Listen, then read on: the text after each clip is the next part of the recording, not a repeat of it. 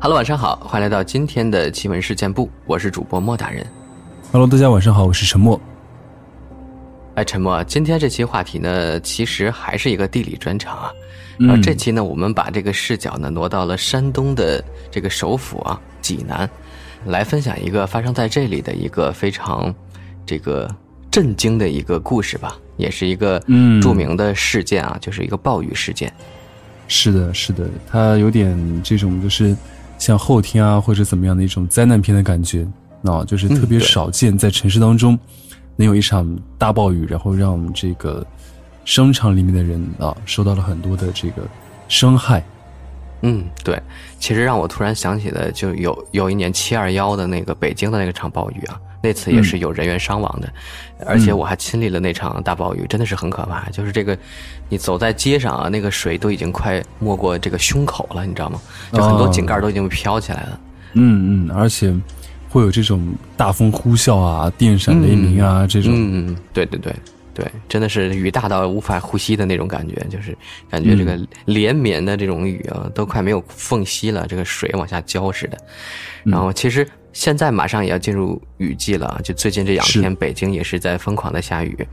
昨天晚上我出去玩回来，对，也是那个一边开着车一边遇到那种特别大的雨。嗯，你开车呢要开着双闪，然后你的那个雨刷都已经扫不过来，那个雨来不及了，看不清。嗯，对对对。杭州也已经下了五天了吧，而且是那种就是，呃，阵雨大暴雨，不停的那种。嗯，所以就是大家一定要注意好这段时间要，应该说注意好人身安全吧，因为出去万一有这种暴雨啊或者打雷啊等等的啊，还是对自己会有一些这个伤害的吧。嗯，那咱们就闲话少说啊，继续今天啊这个我们节目的内容吧，来说一说发生在济南的这个暴雨事件。嗯。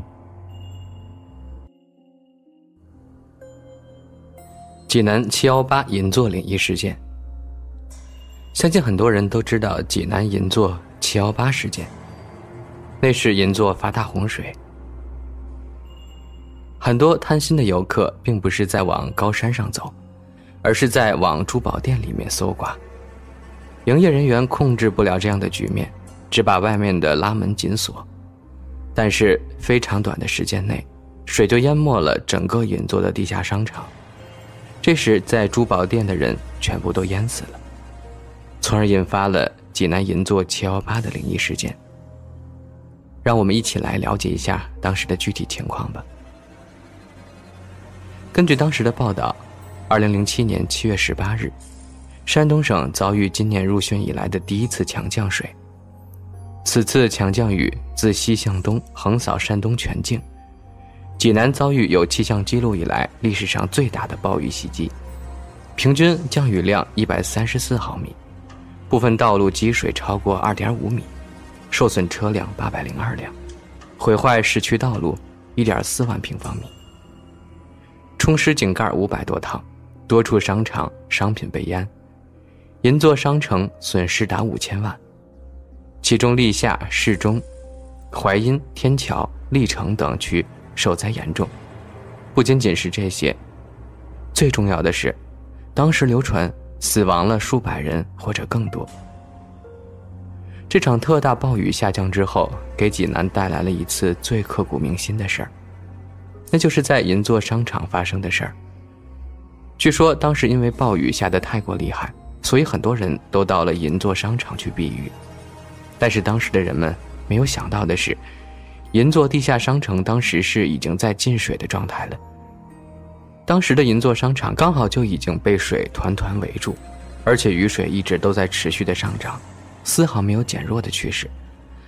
再加上商场里面人数众多，所以后来整个商场当中活着的人已经是寥寥无几。在当时这件事儿可以说是引起了很大的轰动。现在到了济南银座之后，有些人还会提起。当年曾经发生的事儿，虽然在这儿发生过这么重大的事情，但是银座商场毕竟是属于济南一个比较繁华的地段，所以在重新修复以后，它又恢复了往日的生机。本来这件事情过去了之后，人们都不会再去刻意想象，但是没有想到的是，这次却没有任何的风言风语传出，而是直接以最真实的面貌展现在了大家面前。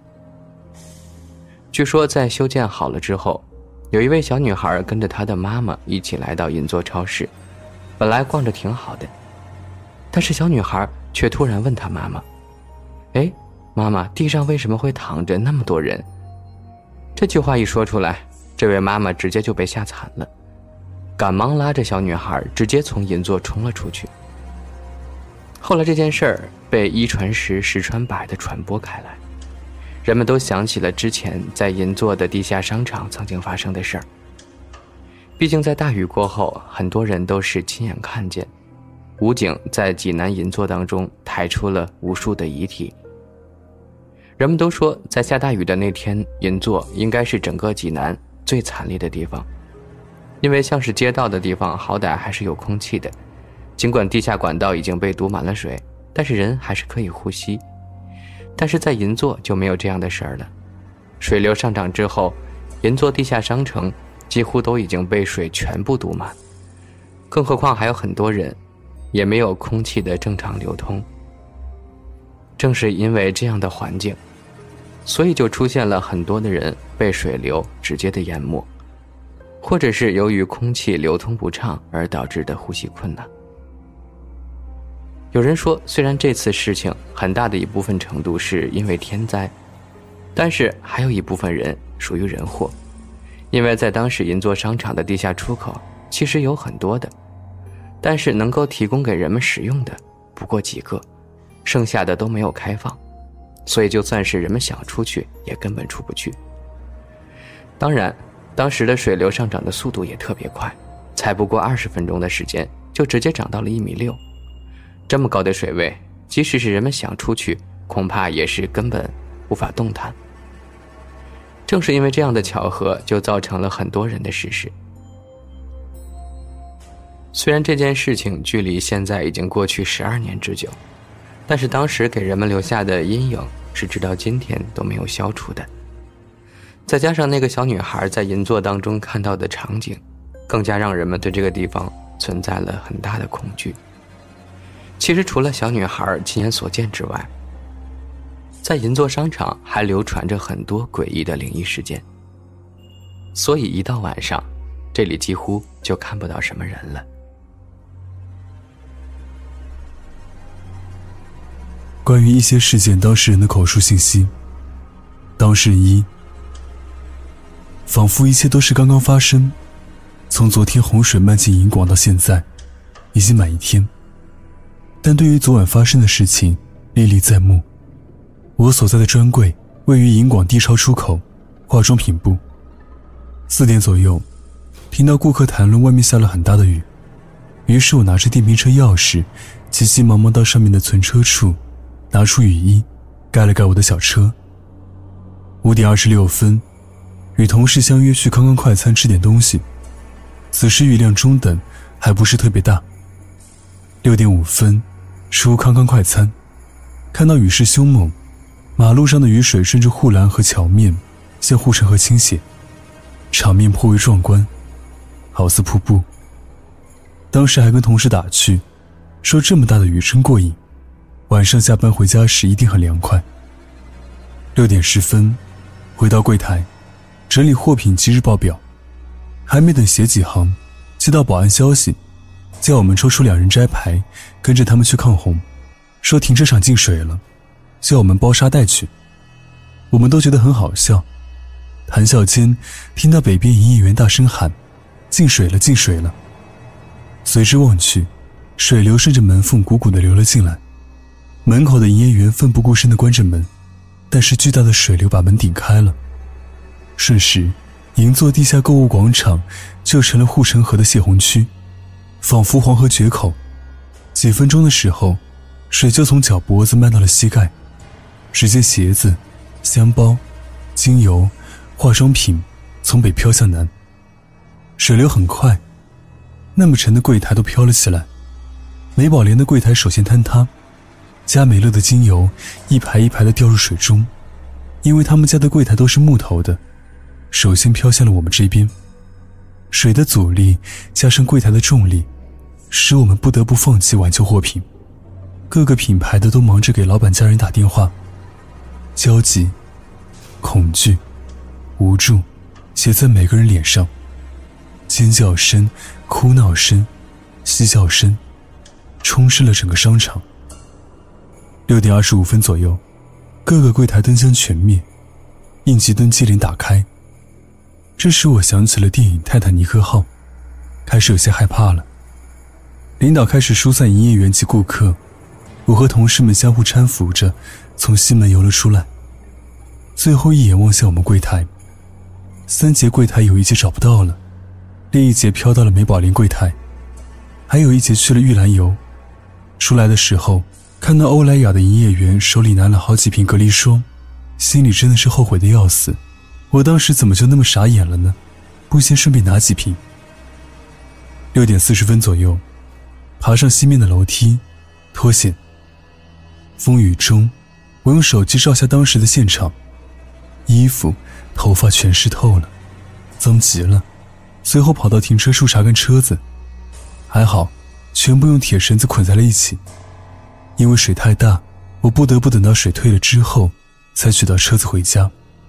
当然，等我在雨中推着车子到家，看看表，已经是九点一刻。照照镜子，睫毛膏掉的满脸都是，眼影都到了下眼皮上，模样糗极了。很幸运的是，我和我的同事们。因为离这门口近，熟悉逃离方向，撤离及时，活着出来了。我的损失是一双价值四百多的皮鞋和一套衣服，至于其他同事的损失，应该也不在少数。当时，周大福专柜遭哄抢，专柜两名营业员，还有两名孕妇，在逃离时不幸流产，一名男子因碎玻璃插入腹腔，紧急送往医院，扎破脚。扎破腿的不在少数，在我们区域被洪水袭来时，超市门口垒出了不少沙袋，暂时没进水。随着水越涨越高，很快涌了进去，哄抢货品导致货架坍塌，砸在下面的不在少数。尤其是最里面的熟食生肉区，那里面的人想要跑出来，挺费劲的。营业员因为了解地形，知道逃生口，迅速逃生了。至于那些认为一会水会下去，也会有人来营救的顾客，应该就被困死在里面了。今天一大早，我去了他那边看了看，已经跟食堂没区别了。七八台抽水机不停的抽水，不过效果甚慢，看样子得抽个三四天了。如果赶上再下雨，恐怕淹死在里面的尸体就开始腐烂了。报道虽然说银广目前无人员伤亡，说的基本都是营业员。至于顾客，等水抽干净了，就可以点到那些失踪人口了。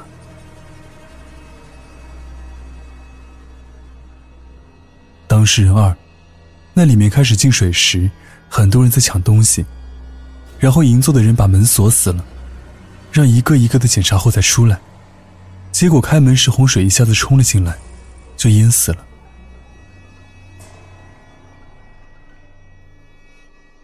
当事人三，肯定死了很多人。那天我的一个朋友从里面是被两个保安救出来的，出来的时候还说里面有好多人呢。水一下子涌进去，在深处的人根本没法逃出来，而且里面的东西飘起来被砸之后根本爬不起来。还有就是开始没断电的时候，肯定也有被电倒的，而且水在里面泡了两天才抽干净，光十八日。由幺二零从银座送到医院的伤人就有五十多名，据说死者里面还有孕妇。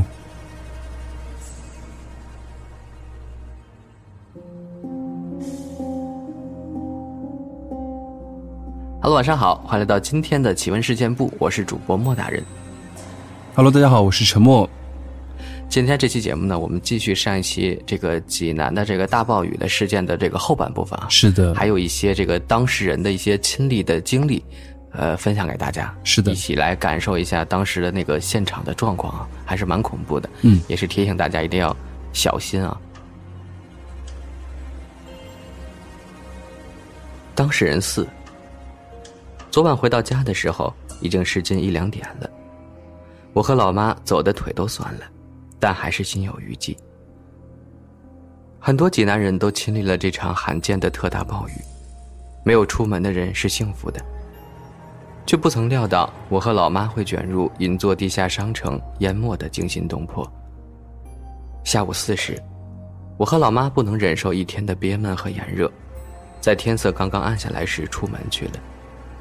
本来他还有些犹豫的问我，看样子是要下了，还去不？我说当然去啊，下雨算什么？想起武汉一连一个月的阵雨，下的也不算小，我都经历了。济南北方城市能下成啥样呢？等我们在商城里的时候，浑身已经湿透了，吹着空调还觉得瑟瑟发抖。很快我们就把大雨给忘了。老爸打电话来说，我家附近已经泛滥了，不能通车。他想过来接我们，可是车子熄火了。他嘱咐我们不要乱跑，外面太危险。这时我们才意识到雨可能下得太大了，但没有别的办法，和商城中的人一样，我们只能安心的在里面逛逛，躲着雨，等雨停。由于下大雨，又是吃饭时间，里面人满为患。我和老妈找了半天，才找到一个靠近门口的位子坐下。刚吃了一口沙拉的功夫。有个和我年龄相仿的男孩从那边跑过来，还怪叫了一声。我抬头一看，不是吧，有水渗了进来。那时候想，这雨可真够厉害的，看来道路上的交通又不行了，待会儿怎么回家呀？妈妈倒是没怎么在意，继续吃着饭。我开始四下张望，大概因为我比较好事儿吧，两分钟以后。我发现势头不对了。这么短的时间，水已经灌进了餐厅的每一个角落，差不多已经到脚踝了。我还冲我妈笑了笑，说：“怎么搞的呀？这是。”等我转过头，妈，你看门口，门口的工作人员已经在放沙袋堵水了。一个，两个，三个，四个，五个。周围陆续有餐盘之类的东西飘过。一些人开始动了，我有点紧张的拍了几张照片这时已经有人出去了，也有人继续坐着吃。很快，三分钟过后，餐厅像个池子一样，水开始没过膝盖了。当我抬头时，吓了一大跳。那是怎样的情景啊？护城河泛滥了，首先涌进的就是这个餐厅，一个面积不大的地方，没有多少容量的。有个外国人拿相机不停拍摄，但不久他就明白此地不宜久留。许多人站到椅子上，明智的人开始逃生了。我一口饭都没吃，拉起妈妈就走。这时他也有点慌了，但他提出去服务台询问有无上楼的出口。我发现服务台并没有人，但脚下应该说是溪下的水已经很急了。我知道。我当时只有一个想法，逃，没有时间做任何事儿了。我们艰难的走向出口，突然间听见尖锐的声音，门脱落了。天哪！我意识到水压的强大力量已经很可怕了。我折回去，去另一个出口，但那儿堆满了高高的沙袋，根本越不过去。再回去，慌乱的人们已经争先恐后的聚集在那个出口。一开始大家还比较有秩序的，都明白这个时候切不可乱了方寸。但是这水涨得实在太快了，有人叫喊了起来，滑倒了，掉了鞋子，走不动，回头寻找失散的人。我走在前面，回头紧紧地抓住妈妈的手，忽然间我变得异常勇敢，我要保护她，拉着她脱离危险。一定要。我想哭，但是我压抑着，还是笑着说：“妈，没事，我在呢。”我妈也没有害怕，告诉我扶好了。有那么一刻，有人挤进了我和妈妈之间，差点把我们分开了。那一刻，我才真正的感到害怕，害怕我们的手会松开，那是我们紧紧握住的希望啊。由于餐厅门前楼梯早被淹没了，我们只能深一脚浅一脚的走，因为水势太猛，想站稳几乎是不可能了。往前走是溺水，寸步难行。那时候水已经将近腰部。终于，我和妈妈脱离了危险地带，接着发现身后黑了，停电了，应该是被水淹了之后短路。我们看到餐厅工作人员在疏散人群，全然不顾自己身处的危险境地。说实话，那一刻我被感动到了。有人差一点被水冲走，挣扎着还是逃过一劫。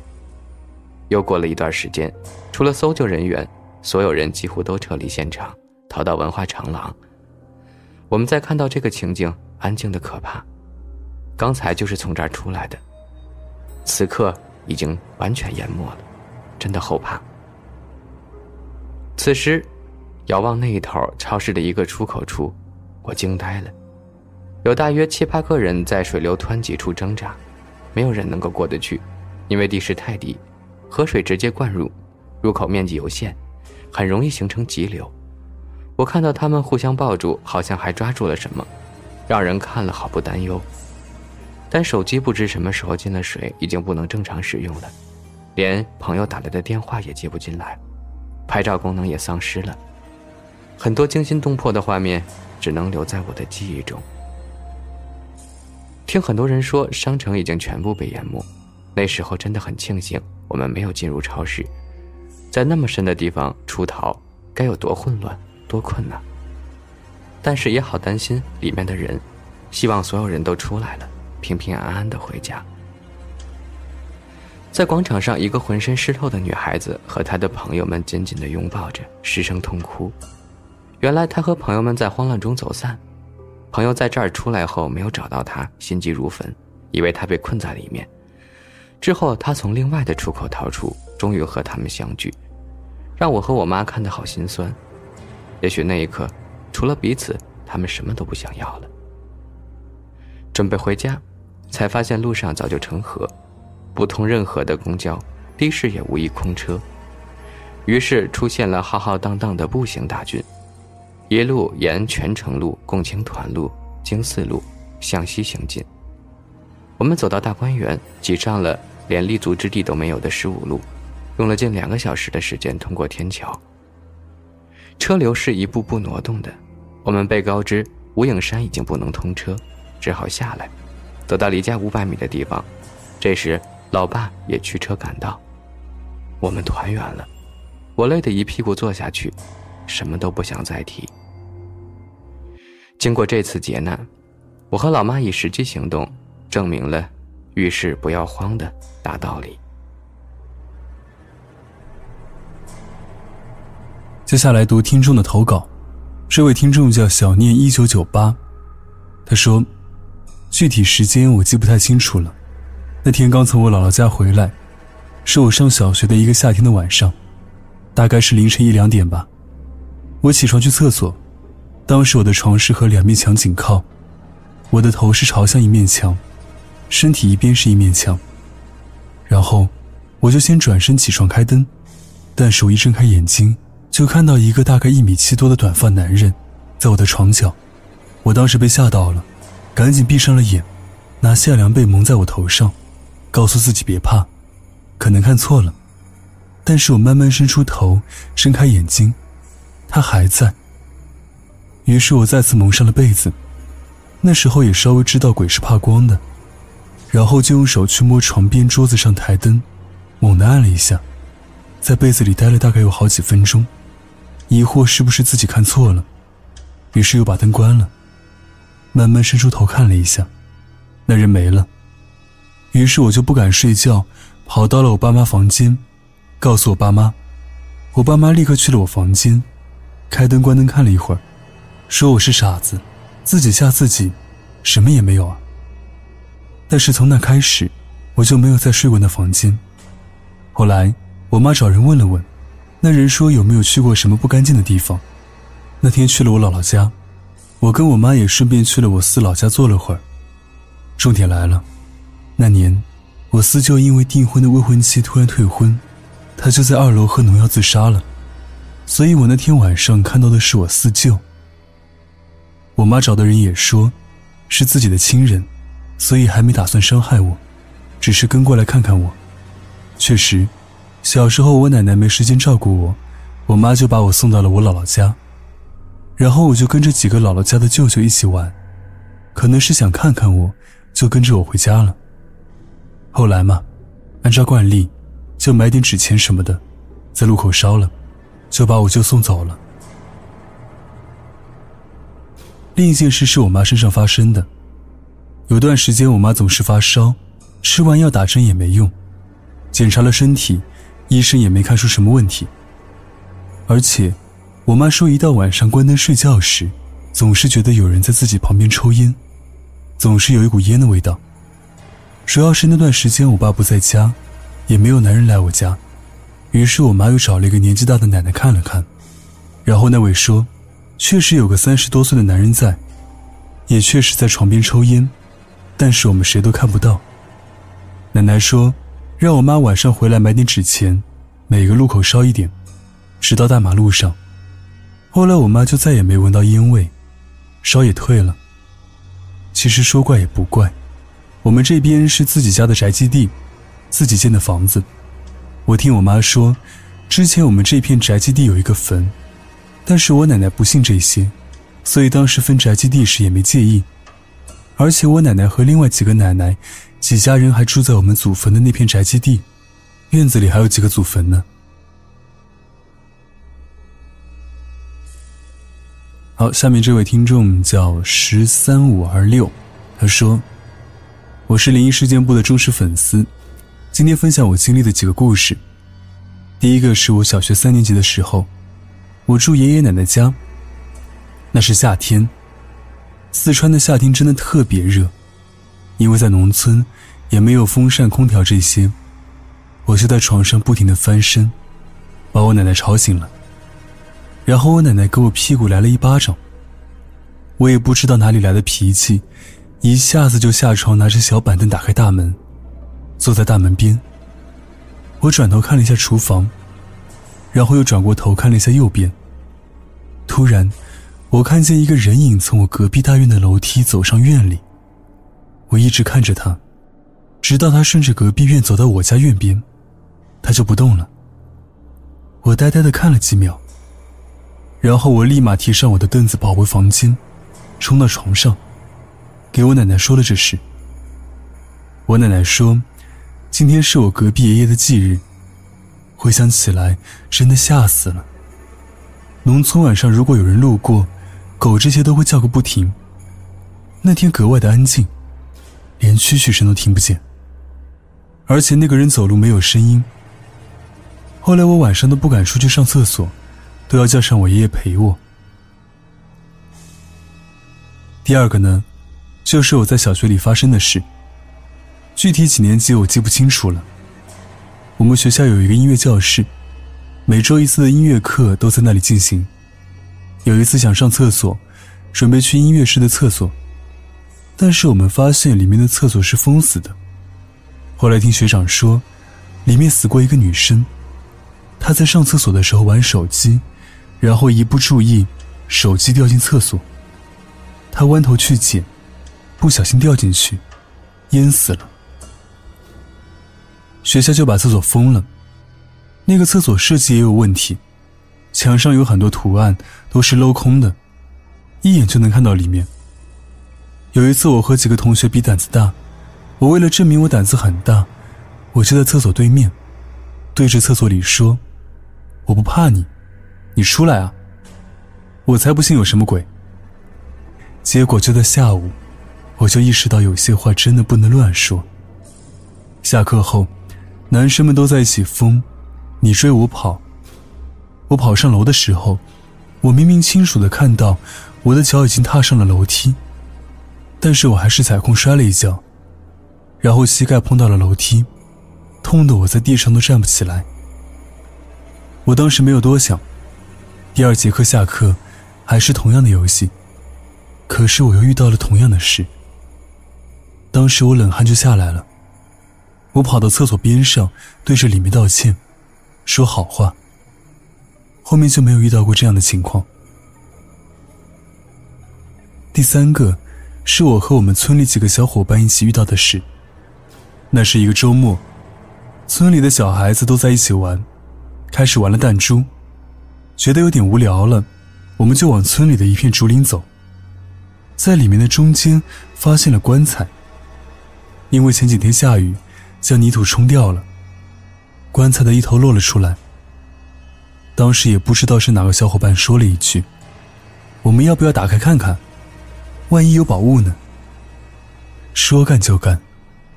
家近的就回去拿家伙，把大石头、锤子、钢钎拿了出来，由那个稍大的男孩子操作，对着陆叔的棺材开始撬。后来撬开了，发现里面只有土。然后一个胆大的伸手进去抓了一半，抓出了一颗牙齿，一根骨头。我们胆小的就没有去动过。过了一会儿，我们都走了。结果晚上我就梦到，我们在弄棺材的时候，一个人就在骂我们，我们就跑，他就一直追，一直追到我家。我瞬间就被吓醒。第二天，我跟他们说了这件事，他们跟我说，他们也做了同样的梦，六个人的梦都是同样的梦。后来我们一起去棺材边道歉，之后什么事也没发生过，可能是因为我们道歉。也有可能是因为他是我们长辈，没有责怪我们。